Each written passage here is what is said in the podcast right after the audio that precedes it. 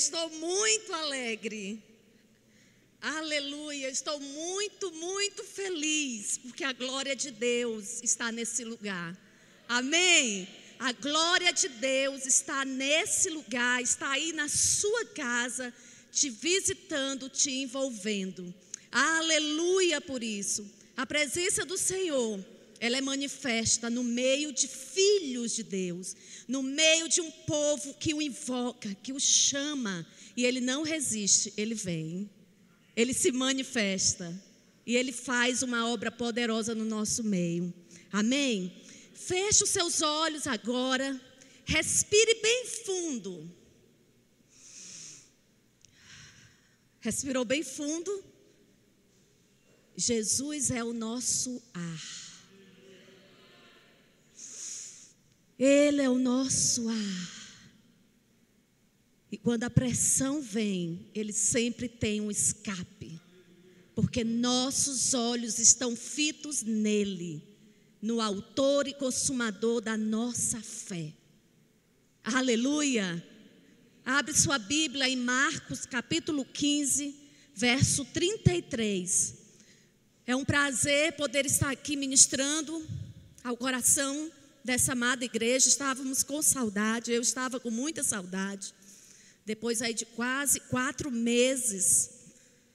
Ah, mas é muito bom poder estar com vocês, poder estar tá vindo, ainda que com as máscaras, né? A gente não reconhece todo mundo.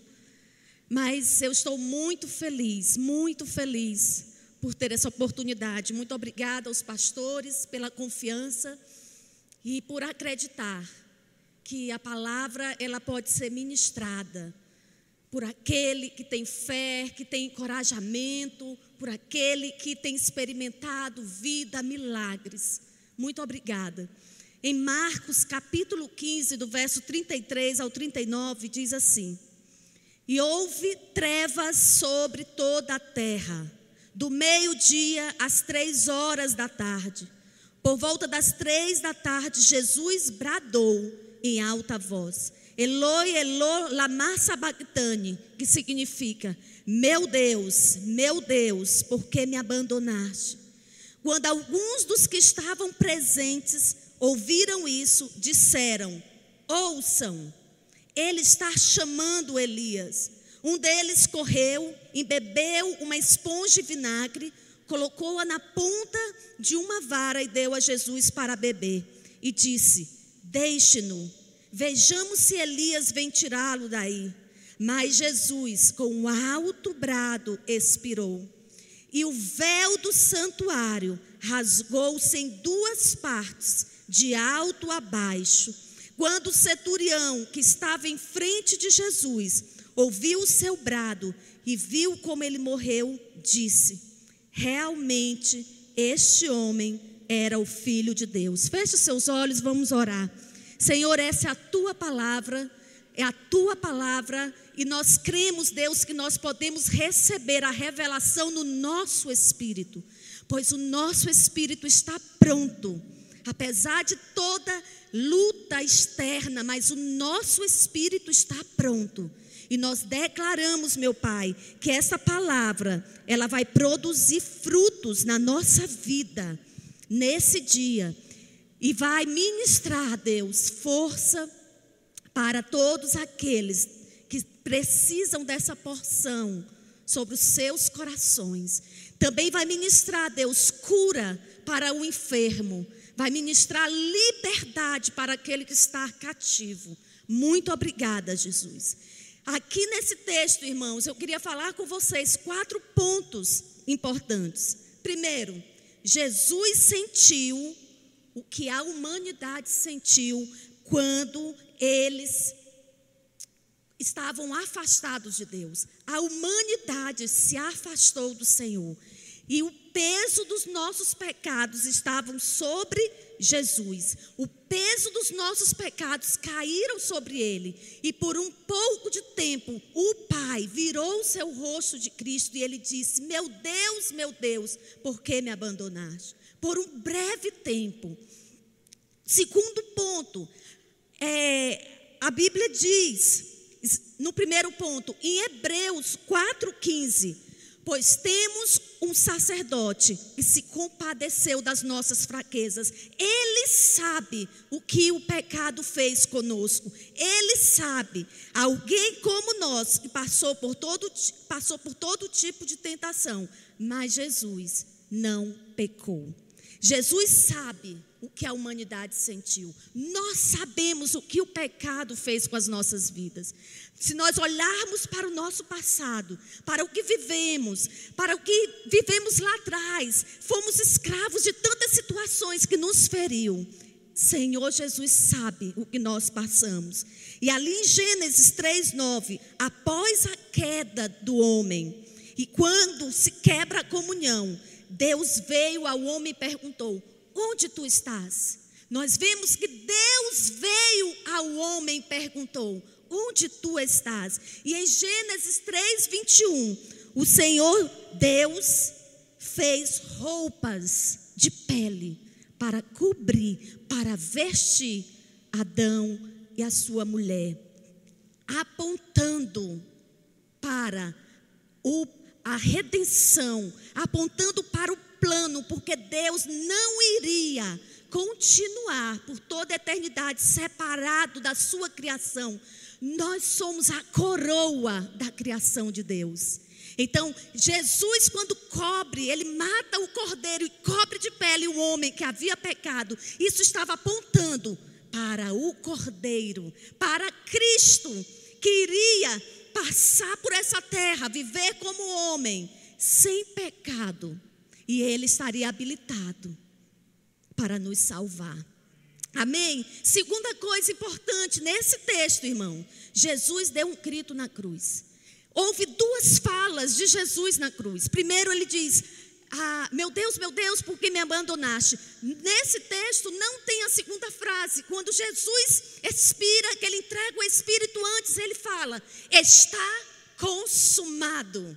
Lá em João 19,30 diz: que ele falou: está consumado.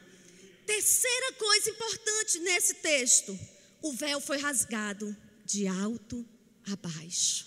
O véu foi rasgado, significando, irmãos, que foi Deus quem trouxe reconciliação do homem para com ele. Veio do céu o resgate, a posição de, a provisão do resgate do homem veio do céu. Não veio de obras, não veio pelo homem caído, não veio por religião, veio por Cristo, veio do céu, veio de Deus. Em Efésios, capítulo 2, verso 5, diz assim: Deu-nos vida com Cristo quando ainda estávamos mortos em transgressões.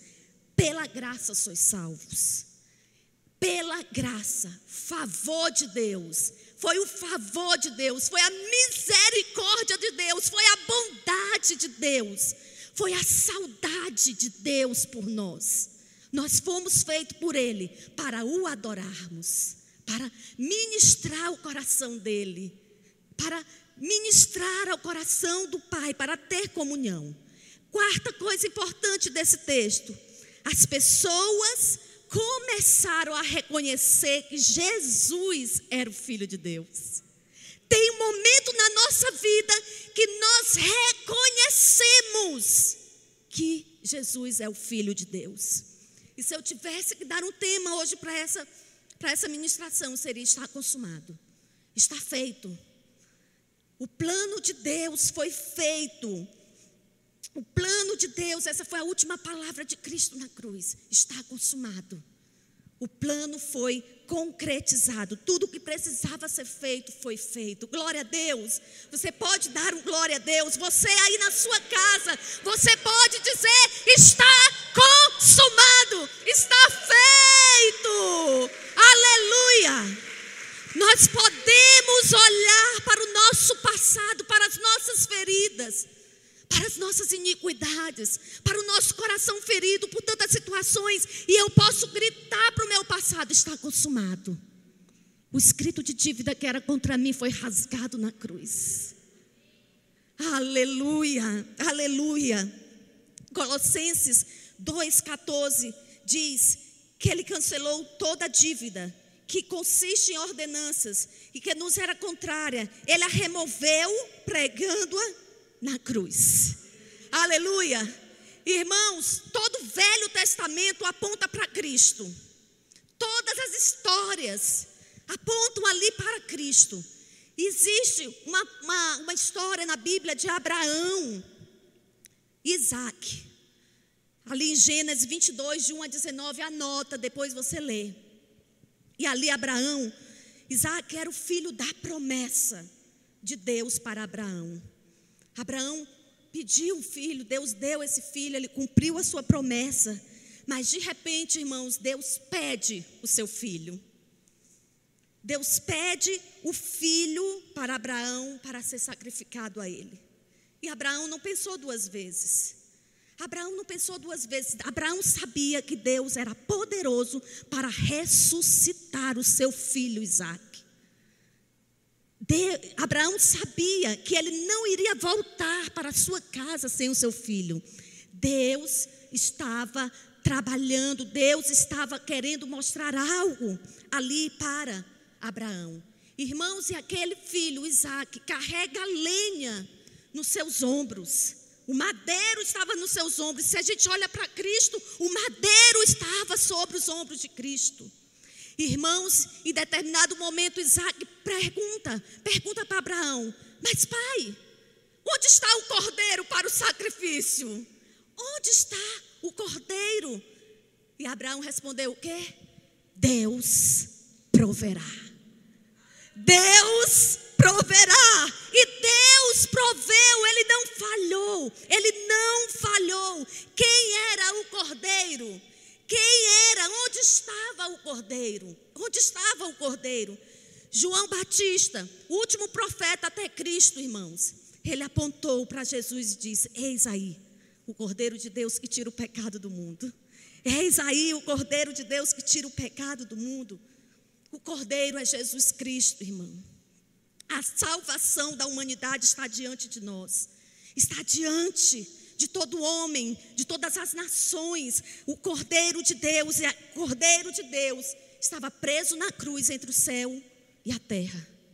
E Abraão, quando estava naquele monte, e Deus falou com ele que não era para sacrificar Isaac, ele olhou para o alto e foi que ele viu o cordeiro preso por entre os seus chifres no arbusto. Ele viu entre o céu e a terra. Abraão viu cordeiro.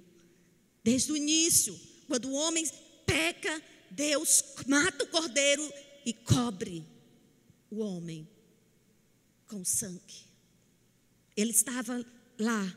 Em Gênesis 22, 13, essa passagem que diz que o cordeiro, ele viu o cordeiro, então Abraão vai lá, pega o cordeiro e sacrifica ao Senhor. Jesus veio e trouxe a solução para o problema da humanidade. Qual era o problema da humanidade? É que nós estávamos escravos a uma lei, a lei do pecado e da morte. E nós estávamos vivendo debaixo de um jugo por causa da escolha do homem. Então nós tínhamos que viver as consequências dessa escolha.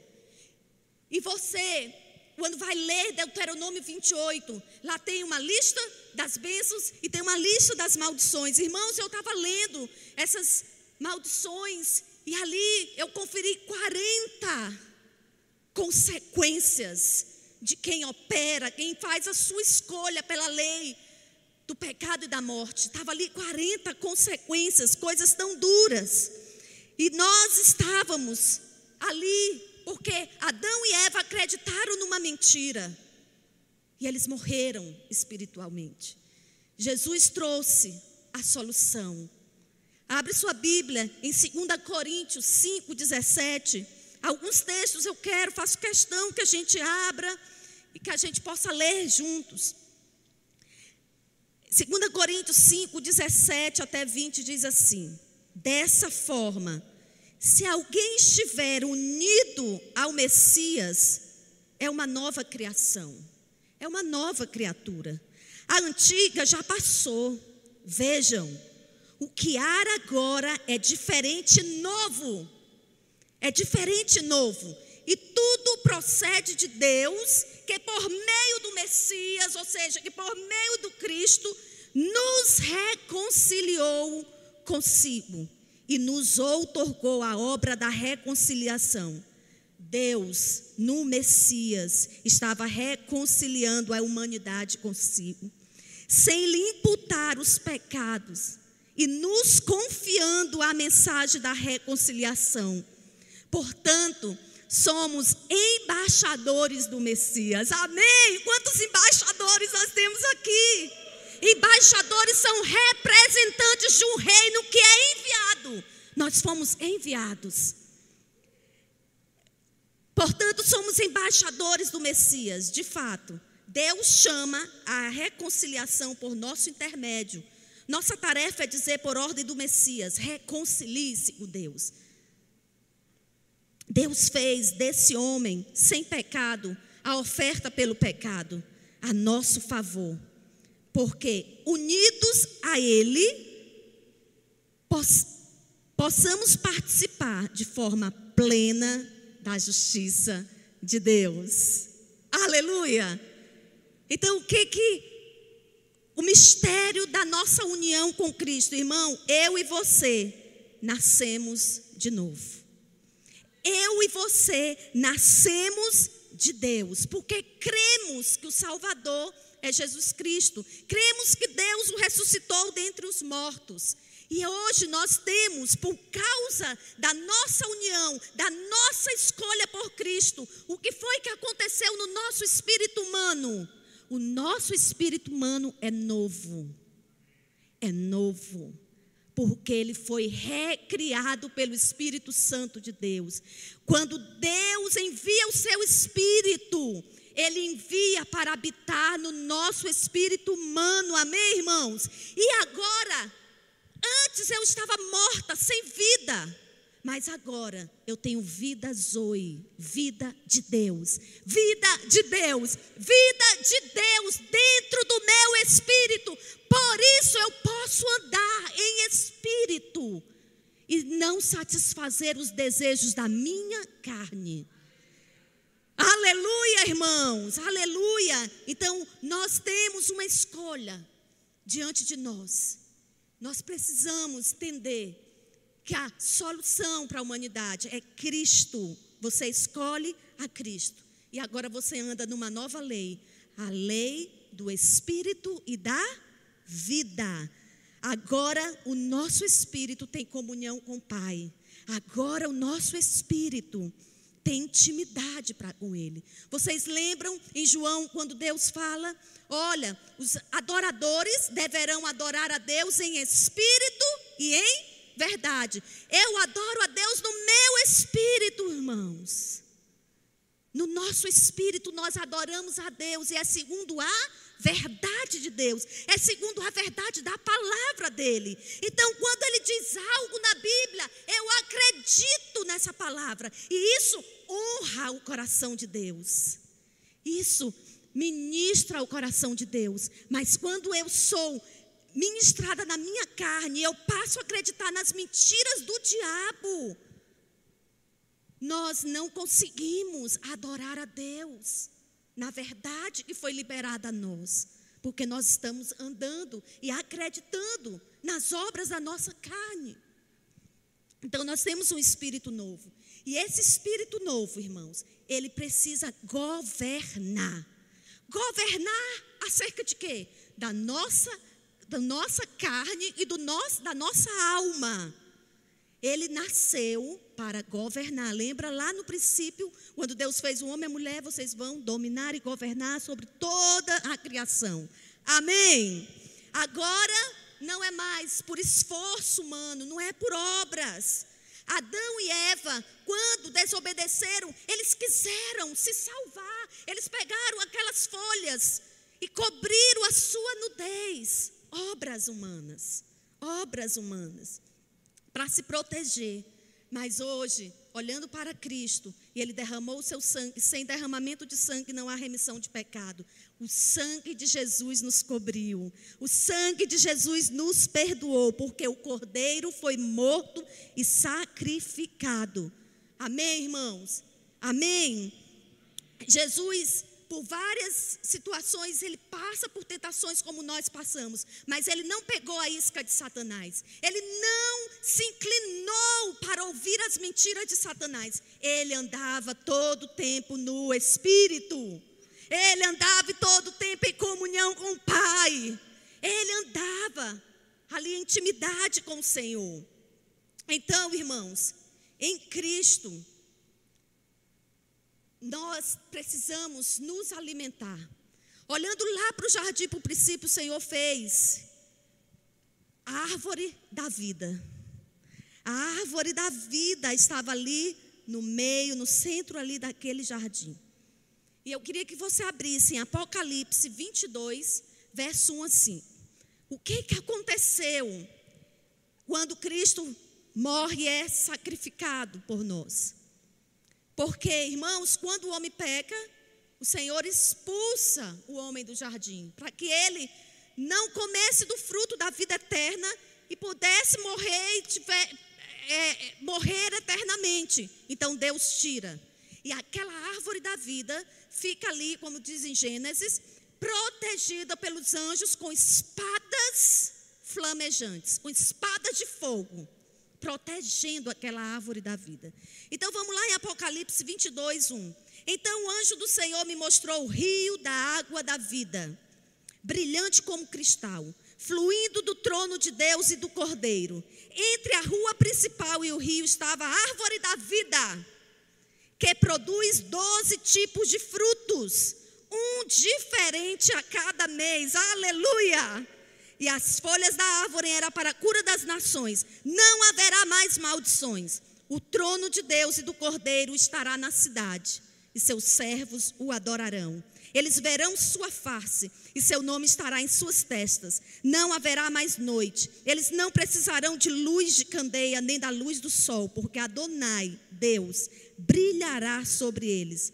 E eles serão reis para todo sempre. Você pode dar um aplauso para o Senhor? Nós estaremos nesse lugar espiritual. Aquela árvore, irmãos, lá no jardim do Éden, no princípio, permitia o acesso. O acesso. A presença de Deus. Então, o que, que aconteceu na cruz? Esse acesso foi aberto por, pelo Senhor. Foi aberto. E o mais interessante, irmãos, que nessa árvore ela produz 12 frutos diferentes, um para cada mês. Qual é a revelação disso aqui? Vai lá em Deuteronômio, capítulo 28. Vamos ver quantas bênçãos estão lá. Doze bênçãos Está lá escrito em Deuteronômio. Olha só, a primeira, o Senhor me estabeleceu acima de todas as nações. Segunda, sou abençoado na cidade e no campo. Terceira bênção, o fruto do meu ventre, o fruto da minha terra e o fruto do meu gado é abençoado. Irmãos, vamos fazer assim. A cada bênção que eu falar, você vai dar um aleluia. Amém? Você que está na sua casa, você vai dar um aleluia. Primeira bênção, primeiro fruto. O Senhor me estabelecerá acima de todas as nações. Segundo, sou abençoado na cidade e no campo. Terceiro, o fruto do meu ventre, o fruto da minha terra e o fruto do meu gado é abençoado. Quarta bênção, a minha cesta de grãos e a minha amassadeira é abençoada. Quinto, sou abençoado ao entrar e ao sair. Sexto, os meus inimigos que me atacarem são derrotados em minha frente. Eles avançam sobre mim por um caminho e fogem de diante de mim por sete caminhos. Aleluia. Sétimo, o Senhor ordena que a bênção esteja nos meus celeiros e em tudo que realizo. Eu sou abençoado na terra que o Senhor me deu. Oitavo, Ele me estabelece como um povo separado para Ele, nação santa, povo escolhido. Nona bênção, todos os povos da terra verão que o nome de Adonai e a sua presença estão no nosso meio, para que eles temam. Décima, o Senhor me dá muita fartura de coisas boas, do fruto do meu ventre, do fruto do meu gado, do fruto da minha terra, fartura, abundância de muitas coisas boas. 11. O Senhor abriu o seu bom tesouro, o céu, para dar à minha terra chuva nas estações certas e para abençoar todas as minhas realizações. Eu emprestarei a muitas nações, mas não tomarei emprestado. 12. O Senhor me fez cabeça e não cauda. Estou sempre por cima e não por baixo. Aleluia! Aleluia! Irmãos, isso aqui fala de uma vida em abundância, vida plena em todas as áreas da sua vida, a plenitude de Deus, a vida de Deus. E termina o décimo, no décimo segundo mês, voltamos lá e vamos vivendo de ciclo em ciclo, de fé em fé, de bênção em bênção, de vitória em vitória. Doze, doze, o número doze significa governo. Quem está no governo da minha vida? O Espírito. O Espírito está governando. Eu ouço a voz do meu amado, eu ouço a voz do meu amado. Ele fala segundo a verdade dele. O número 40, 40 maldições, irmão, significa teste, provações, castigo. Então nós temos acesso às suas bênçãos. Nós temos acesso à sua presença pela cruz. Todas as promessas foram cumpridas em Cristo Jesus. Tudo que Deus prometeu lá no Velho Testamento foi cumprido em Cristo Jesus. E por isso eu sou abençoada. Por isso eu estou em Cristo, Cristo em mim. E eu sou abençoada. Eu tenho direito a todas essas bênçãos.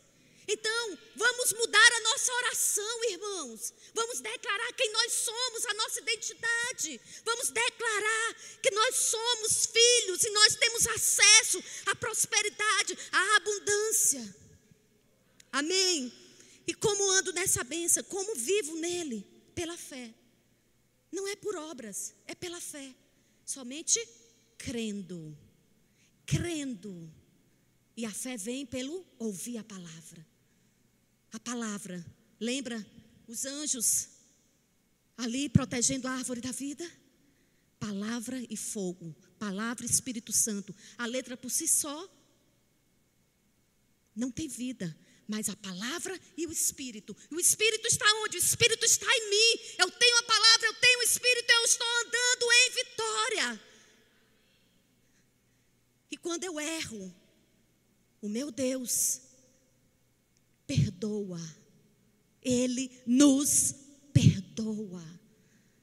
Ele nos perdoa. Nós temos acesso ao perdão do Pai sobre nós. E agora, com essa vida dentro de mim, irmãos, eu me torno um embaixador de Cristo. Agora, Cristo em mim, Ele nos dá uma responsabilidade de ir, vá, vá. Seja embaixador onde você estiver, seja um mensageiro dessa palavra de reconciliação. Você tem uma, um propósito, um propósito, reconciliar. Então tem alguém enfermo, vá lá, ore e cure, em nome de Jesus.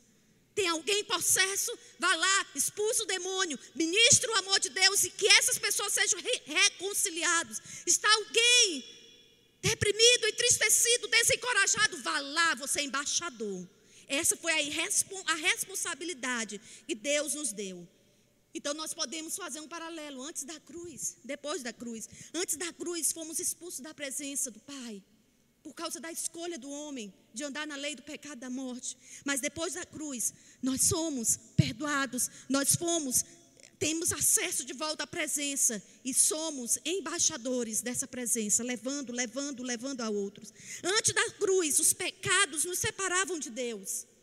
Antes da cruz, os pecados eram pesados sobre nós, nos separavam de Deus. Era como o céu de bronze e o chão como de ferro. Depois da cruz, fui perdoado e os céus estão abertos. Os céus estão abertos. tenho acesso à presença do meu Pai. Tenho plena confiança. Você pode dizer isso? Tenho plena confiança, eu tenho plena confiança. Antes da cruz, nós estávamos lutando contra o pecado, porque ele nos dominava. Ele nos dominava, então nós éramos carnais. Mas agora, eu vivo em comunhão com meu Pai. Eu tenho acesso à Sua verdade. Eu tenho um espírito novo. Eu tenho um espírito nascido de Deus que governa. Glória a Deus, irmãos. Céus e terra passarão, mas a palavra do Senhor vai permanecer. Tudo vai passar nessa vida. Os nossos desejos, as nossas realizações, os nossos sonhos, tudo. Mas a palavra vai permanecer para sempre. Então você está apegado a quê? Os seus sonhos são maiores do que a palavra de Deus? A palavra de Deus deve te governar e deve te mover para realizar sonhos e propósito. Não perdendo de vista a missão que Deus te deu o id que ele te deu, de você ser o embaixador. Em Mateus 6, 31, 33, estamos encerrando quase. Nós vamos ter, ler dois versículos, dois, dois textos. Abre Mateus 6, 31 a 33. Diz assim. Vou dar o tempo, né? Para você abrir a Bíblia. Mateus 6, de 31 a 33 diz: Portanto, não fiquem ansiosos. Não ande na carne. Não fique ansiosos perguntando: o que comeremos, o que beberemos, ou como nos vestiremos, porque os pagãos, irmãos, os pagãos são aqueles que ainda estão atrás do cordeiro. São aqueles que ainda estão procurando o cordeiro. Nós já temos o cordeiro.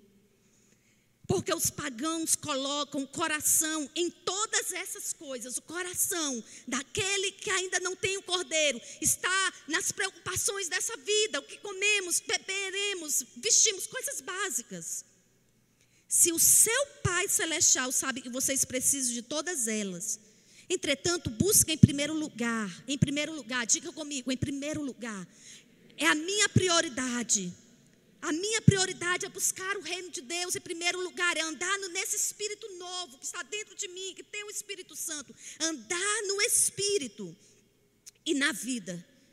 Então, busquem em primeiro lugar o seu reino a sua justiça, sua justiça, os seus valores, os seus propósitos. E todas essas coisas, todas as coisas, todas as nossas necessidades básicas, comida, bebida, vestes, tudo isso serão nos dados. Não se preocupe com o dia de amanhã. Não se preocupe com o dia de amanhã. Ande no Espírito. E você terá uma aventuras com o teu Deus. Você terá aventuras com o Senhor. Andando nesse Espírito. E Mateus, abre lá em Mateus, capítulo 11, do verso 28 ao verso 30. Diz assim: há um convite de Jesus para nós há um convite. Venham a mim todos os que passam por lutas e estão sobrecarregados, e eu lhes darei descanso.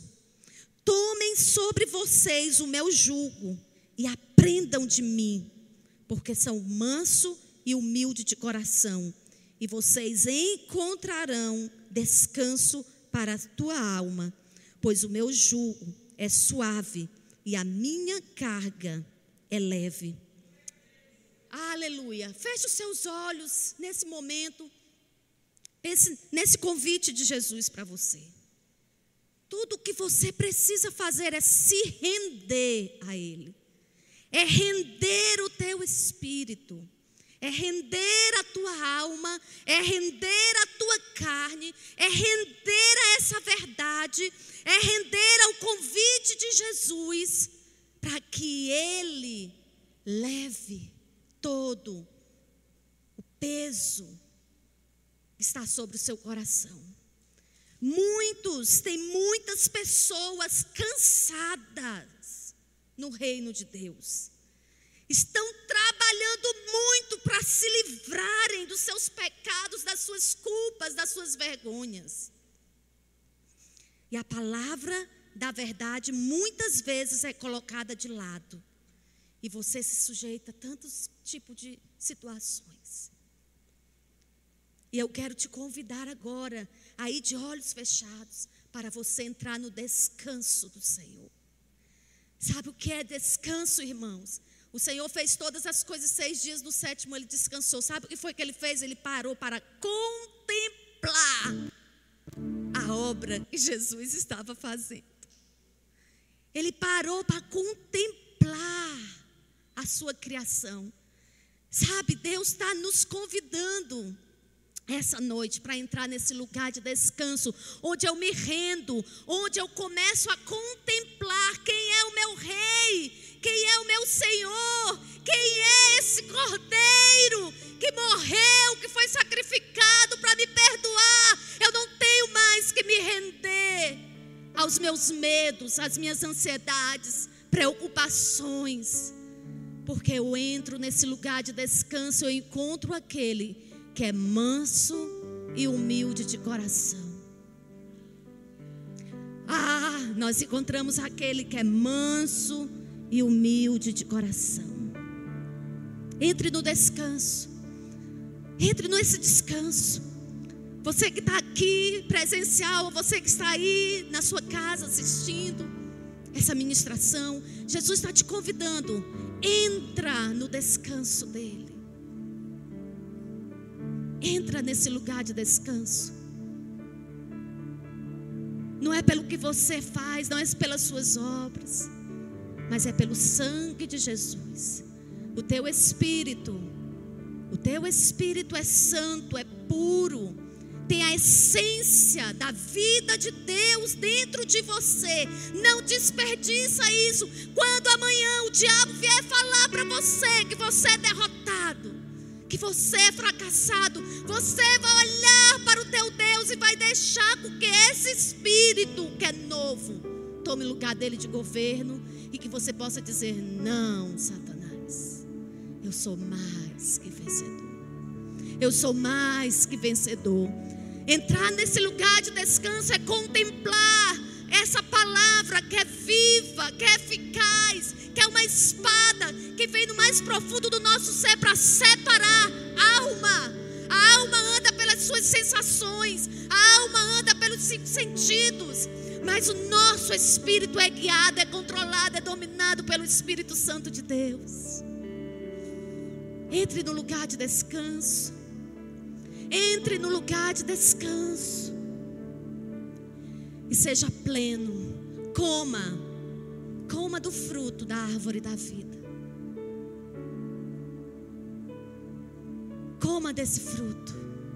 E você pode, aí onde você está, colocar a mão no seu coração e fazer uma oração convidando Jesus. Convidando Jesus para perdoar os teus pecados. E você vai simplesmente precisar crer que Deus o ressuscitou dentre os mortos. E você pode fazer essa oração comigo, Pai. Perdoa os meus pecados. Eu creio que tu és o filho de Deus. Tu és a oferta agradável diante de Deus. E por causa dessa oferta agradável, eu te recebo. Eu entendo e compreendo que os meus pecados foram perdoados e eu entrego para ti todo julgo, todo cansaço, todas as obras das minhas próprias mãos, eu entrego a ti. E eu recebo, Senhor. Eu recebo o teu reino no meu coração. E eu entro nesse lugar de descanso. Obrigada, Senhor. Obrigada. Agora eu posso te chamar de Pai. E a partir de hoje, eu quero desenvolver um relacionamento de filho para com o Pai. Obrigada, Jesus. E que a partir de hoje o Senhor coloque pessoas para me ensinar, para cuidar de mim, para que eu possa propagar essa mesma mensagem, a qual eu vou aprender de alguém. Obrigada, Jesus. Obrigada por eu ser o embaixador da tua mensagem. E a mensagem e o propósito que nós temos é de levar o teu reino por onde formos. Muito obrigada, Jesus. Aleluia. Aleluia. Aleluia.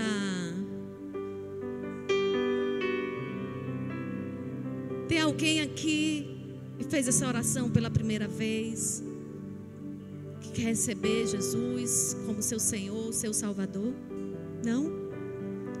Tem alguém aqui que está cansado, afadigado? Eu queria falar para você que o Espírito de Deus, Ele está te abraçando agora mesmo. Ele está ministrando ao seu coração. E ainda essa noite você vai voltar para o seu lar. E essa palavra vai queimar no seu coração. Essa frase está consumado. Vai queimar no seu coração. E o novo de Deus, o novo de Deus, você vai experimentar no seu espírito. Amém? Como profeta de Deus, eu declaro essa palavra sobre você. Amém? Saiba de uma coisa: você é amado. Você é amada, você é aceita. Você pode ter feito as piores coisas dessa terra, mas o Senhor te diz: Eu te amo e te perdoo, eu te aceito. Acredita nisso e nunca mais, e nunca mais olhe para si mesmo com autopiedade, com pena de si mesmo. Nunca mais, porque o Senhor te fez uma princesa, o Senhor te fez um príncipe, e você está dentro de um reino um reino para você reinar. Deus te colocou como cabeça e não como cauda. Deus te colocou como mais que vencedor. Então ande pelo Espírito. Amém? Que Deus abençoe o seu dia, a sua noite, a sua semana. Que Deus te encha a cada dia dessa semana e que você viva o novo de Deus, amém? O novo de Deus, o novo de Deus. Deus te abençoe.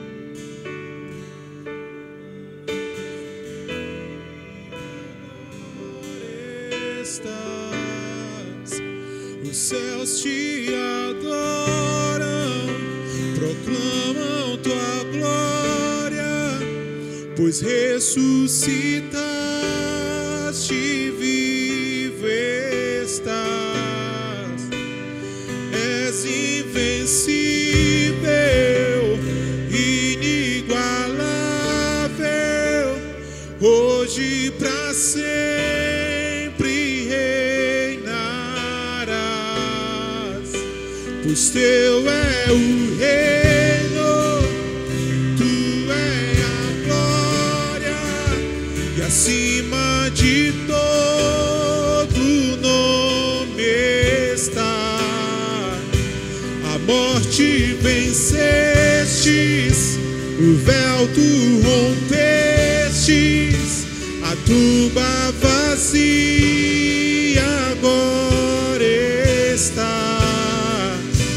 Os céus te adoram,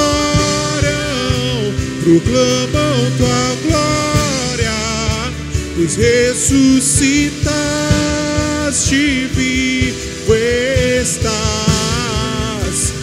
És invencível, inigualável, hoje para sempre